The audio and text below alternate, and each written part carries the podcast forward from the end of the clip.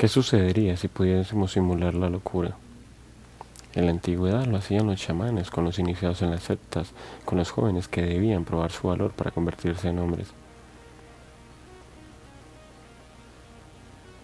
Los alucinógenos servían y sirven para imitar esas experiencias, para sacar al sujeto de su cotidianidad y ponerlo en un estado de trance cercano a la muerte.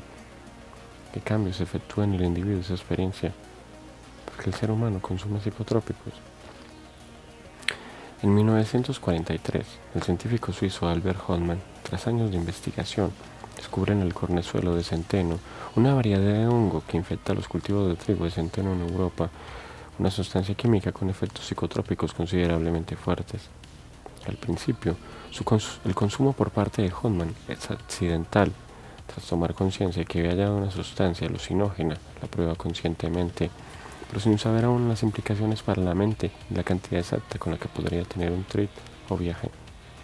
25 miligramos, cantidad que luego se descubriría como excesiva, fue la dosis que consumió Honda en un segundo viaje el 19 de abril, día conocido por la comunidad de amantes, a la LCD como Día de la Bicicleta. La mayoría de los comentaristas consideran el descubrimiento de la LCD como un accidente, pero Hodman, tanto en sus libros como en sus entrevistas, argumenta que toda su vida estuvo buscando algo sin saber qué era, hasta que halló la LCD.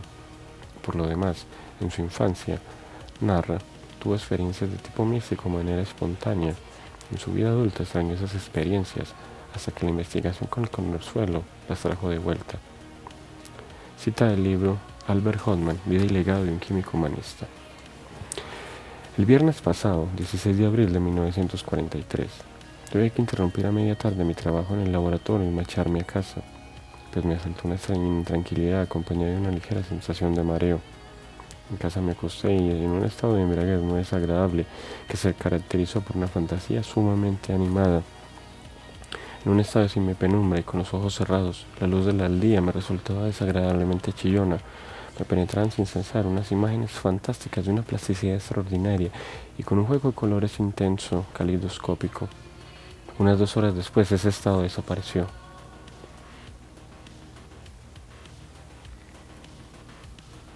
El segundo contacto con la sustancia está lo suficientemente documentado y comentado en Internet como para tener que hacer hincapié en él. El ser humano parece tener una necesidad de trascendencia, de superación de los límites que la vida impone. Querer ir más allá ha sido un deseo común al ser humano de las distintas culturas y épocas. Romper los límites de la conciencia, observar el mundo de otra manera, entender las relaciones entre los objetos que pueblan nuestra cotidianidad y nosotros de una perspectiva enteramente distinta. Algunos, claro, solo desean evadirse, olvidar sus problemas, y los alucinógenos han sido mayoritariamente drogas analgésicas, calmantes del dolor de existir. No es de extrañar que la mayoría de personas desee liberar sus hombros de esa pesada carga que implica la vida diaria, con las horas de trabajo en una oficina horrible, recibiendo las órdenes de un ser insensible o los insultos de una pareja o familiar la frustración de saber que la derrota está a la orden del día. Claro, algunos seres desean un poco más, no solo combatir el tedio, sino hallar una experiencia que cambie su visión del mundo. La embriaguez, la dulce embriaguez de los alucinógenos, produce un estado en el que el individuo se siente parte del universo, del todo. Es como un retornar a la esencia de lo que existe. Los sentidos se pierden, se confunden y la conciencia olvida esos límites que impone la normalidad artistas y filósofos han usado el hachís, droga de efectos similares a la LSD, para obtener una experiencia de conciencia alterada desde la cual puede reflexionar o simplemente divagar. Baudelaire, poeta francés, y Walter Benjamin, filósofo alemán, redactaron textos en los que narraban sus experiencias con el hachís, desde la ridícula manera en la que el mundo se ve o la trascendencia que asusta al espíritu enunciando lo sublime. La droga, caricaturiza los aspectos de la existencia, los vuelve ridículos o tenebrosos, conforme el estado de ánimo la música que está en el ambiente. Así la existencia se vuelve menos dolorosa, cada problema se torna pequeño, insignificante y los presentimientos aparecen para decirle al individuo que todo va a estar bien. Las angustias de hoy son solo como nubes que tarde o temprano se difuminarán y caerán en el vacío. Así la existencia se vuelve menos dolorosa, cada problema se torna pequeño, insignificante, y los presentimientos aparecen para decirle al individuo que todo va a estar bien, Las angustias de hoy solo son como nubes que tarde o temprano se difuminarán y caerán en el vacío. Es un cliché pensar que los alucinógenos aumentan la creatividad de los individuos o que incluso realizan por ellos el trabajo de creación artística. Y todos los artistas concuerdan en que el alucinógeno solo cumple una función, la de permitir observar con otros ojos la realidad. Pero el artista debe trabajar para conseguir su obra, para producir en el lector, espectador o oyente un estado similar al que experimentó en su viaje. La droga es solo una excusa. El individuo debe poner de sí, adentrarse en los abismos de su propia conciencia. En la filosofía, la doctrina que enuncia el mundo como un todo suele llamarse la panteísta o monista. Solo existe algo, un dios o una sustancia, que lo abarca todo y aquello que consideramos objetos o seres particulares son solo expresiones de ese ser total, ilusiones para nosotros, conciencias que también somos ilusiones. La LCD o hachís sería una manera de desbloquear la mente, de devolverla a ese océano del absoluto. La mente, perdida en la totalidad, ya no ve diferencias. Experiencia angustiante para unos y gratificante para otros. Si las drogas han sido condenadas, es porque implican un riesgo para la salud del individuo. Los chamanes mexicanos saben que las semillas de la Virgen pueden enloquecer al sujeto o incluso matarlo. En las distintas regiones de Sudamérica. Son harto conocidos los riesgos de las trompetas de ángel, pero es que para las sociedades modernas, en especial las cristianas, el consumo de alucinógenos implica una vuelta al paganismo, a la pérdida de fe en un Dios único que consuela a través de la fe, ya que en el estado de éxtasis le recuerda al individuo que forma parte del todo y lo que no existe En las distintas regiones de Sudamérica son harto conocidos los riesgos de las trompetas de ángel, pero es que para las sociedades modernas, en especial las cristianas, el consumo de alucinógenos implica una vuelta al paganismo, a la pérdida de fe en un Dios único que consuela a través de la fe, ya que el estado de éxtasis le recuerda al individuo que forma parte del todo y que no existe salvación ni condena.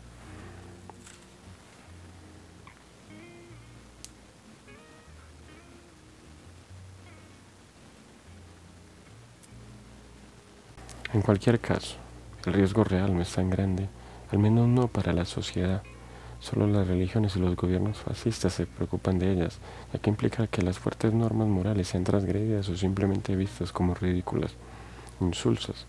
Por otro lado, mantener el descontento hace parte de un buen gobierno, si la droga es propinada por el sistema para mantener al individuo atado a ese mismo sistema. En cualquier caso, la revolución de las drogas es en parte solo una ilusión, ya que la mayor parte de los individuos solo la usan para embrutecerse, no para liberarse de sus miedos o prejuicios. Los surrealistas pretendían conocer la, realidad. los surrealistas pretendían conocer la totalidad de la realidad, de allí lo de surrealismo, por medio del ensueño, el ensueño y la asociación de libre de ideas, así querían evadir los alucinógenos, pero la ciencia moderna ha descubierto que el cuerpo produce pequeñas cantidades de DMT, sustancia que parece estar asociada a los sueños y que en dosis altas produce fuertes viajes psicotrópicos, sustancia presente en la naturaleza, en especial en plantas y en algunas variedades de rana o sapo. Hodman abrió las puertas de la percepción para los habitantes de la modernidad, pero los prejuicios y deseos de control causaron que una sustancia en líneas generales benéfica fuese vista como una suerte de veneno demoníaco.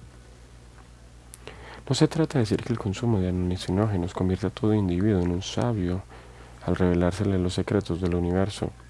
Se trata de una experiencia que acerca a un abismo en el que puede intuir que existe un conocimiento distinto de las cosas.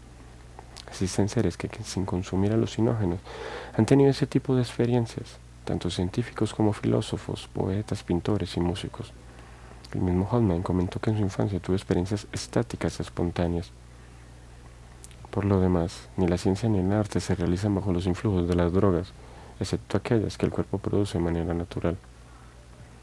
Un elogio per se de las drogas es una tontería. La apertura de conciencia es solo un punto más en el desarrollo mental y espiritual de un individuo. No es determinante el consumo de alucinógenos para la creatividad. Ante los traumas, angustias y demás pesares de la existencia, los alucinógenos, y en especial la LSD, se presentan como una manera de reencontrarnos con esas emociones perdidas en el olvido. la búsqueda de la verdad individual, del conocimiento que permite reconstruir la personalidad de sus aspectos positivos. La LSD se presenta no como una cura mágica, pero sí como un medio positivo. La LSD nos recuerda que no necesitamos un Dios para ser místicos. La LSD disfrutó de un breve periodo como medicamento asociado a la psiquiatría y el psicoanálisis. Psiquiatras y psicoanalistas llegaron a considerarlo como una llave que permitía acceder al mundo de la locura sin caer de manera permanente en ella. Por otro lado, se podía usar para que los pacientes estuviesen más libres a la hora de hablar y así pudiesen sanar sus heridas espirituales. Cuando el psiquiatra toma de podía hacerse una idea de la cognición y de las emociones de los pacientes mentales. Delitzi también puede usarse para inducir psicosis modelo de breve duración en sujetos normales, lo cual facilita los estudios sobre la patogénesis de las enfermedades mentales. Ruiz Franco, CJ, su libro dedicado a Albert Hoffman. La fascinación causada por la LSD llegó al punto de que aquellos que consideraban normales, los que dictaban la conducta correcta, quisieron también experimentar ese estado de locura mística, acercarse por un momento a la abismo de la naturaleza había arrojado a sus pacientes y ser como ellos, pero con la aparente seguridad de poder regresar y narrar la experiencia como una simple anécdota, como un cuento mágico sin consecuencias. Claro que no todo es color de rosa y muchos se muestran resistentes al uso de psicodélicos en las terapias. Además que no existe una fórmula mágica para la felicidad. Por más que se consuman drogas, los problemas de los seres humanos no desaparecerán, no se borrarán con un viaje. La existencia es más compleja, pero no existe razón para condenar legalmente una serie de sustancias que pueden contribuir a la felicidad individual, al alivio de penas que tal vez nunca desaparezcan. Por lo demás, tener que esperar el permiso de las multinacionales y autoridades médicas es ridículo. El ser humano debe tener la libertad de explorar su mente, siendo responsable, claro está. Por otro lado, no deja de ser paradójico que las mismas instituciones que prohibieron el consumo de la LSD y hongos diagnostiquen a las personas, llamadas por ellas pacientes, con drogas sintéticas que pueden causar adicción y daños físicos y mentales. Lo que las instituciones han atacado ha sido la libertad para pensar, para buscar vías de sanación. Si bien es cierto que un uso irresponsable puede traer consecuencias para el individuo, no es menos cierto que los medicamentos psiquiátricos son igualmente peligrosos además de potencialmente adictivos, y favorecen a las multinacionales farmacéuticas, las mismas que se adueñan de los conocimientos ancestrales, convirtiéndolos en parte de una industria desinteresada del bienestar colectivo. La libertad de un adulto debe ir en dirección de la explotación de su conciencia y sus posibilidades, en el arreglo de sus problemas desde su autonomía. No existen soluciones salvadoras, no existen remedios mágicos, pero el individuo tiene derecho a buscar su sanación, o por lo menos el alivio de su dolor y la, y la apertura de su conciencia. El error de los sectarios de los alucinógenos es pensar que tienen en sus manos la solución a todos los problemas y dolores de la existencia, que con solo consumir una sustancia, la guerra, las enfermedades y la locura desaparecerán. Inocencia solamente. Aunque durante los años 90 se hicieron algunos estudios poneros sobre el potencial de las drogas psicodélicas, fue hasta mediados de la década del 2000 que hubo una suerte de renacimiento en su investigación, parte gracias a varios estudios de la Universidad Johns Hopkins en Estados Unidos. Sus académicos hallaron que la psilocibina redujo la depresión en el 80% de los pacientes que tenían un cáncer letal. Cita tomada de New York Times. La aventura humana no se desarrolla por un mismo carril. Cada uno tiene derecho a experimentar, conocer otras posibilidades. Claro, Existen carriles que pueden llevar a la destrucción, pero mientras sea la individual y no la ajena, no deberían existir restricciones. El arte y la filosofía se alimentan de esas aventuras espirituales, de esos riesgos que el individuo corre para conocerse a sí mismo y a los demás. El universo, ese laberinto infinito, nos esconde algunas de sus joyas más preciosas y la mayor parte del tiempo no las, no las podemos ver, sino es gracias a un cambio profundo en la conciencia. Es uno de los enemigos que ataca al ser humano, en especial aquellos que desean una vida distinta, más estética. En medio de la locura global, de los crímenes y guerras, violaciones y demás atrocidades, los alucinógenos se presentan como medios para rehabilitar el espíritu humano.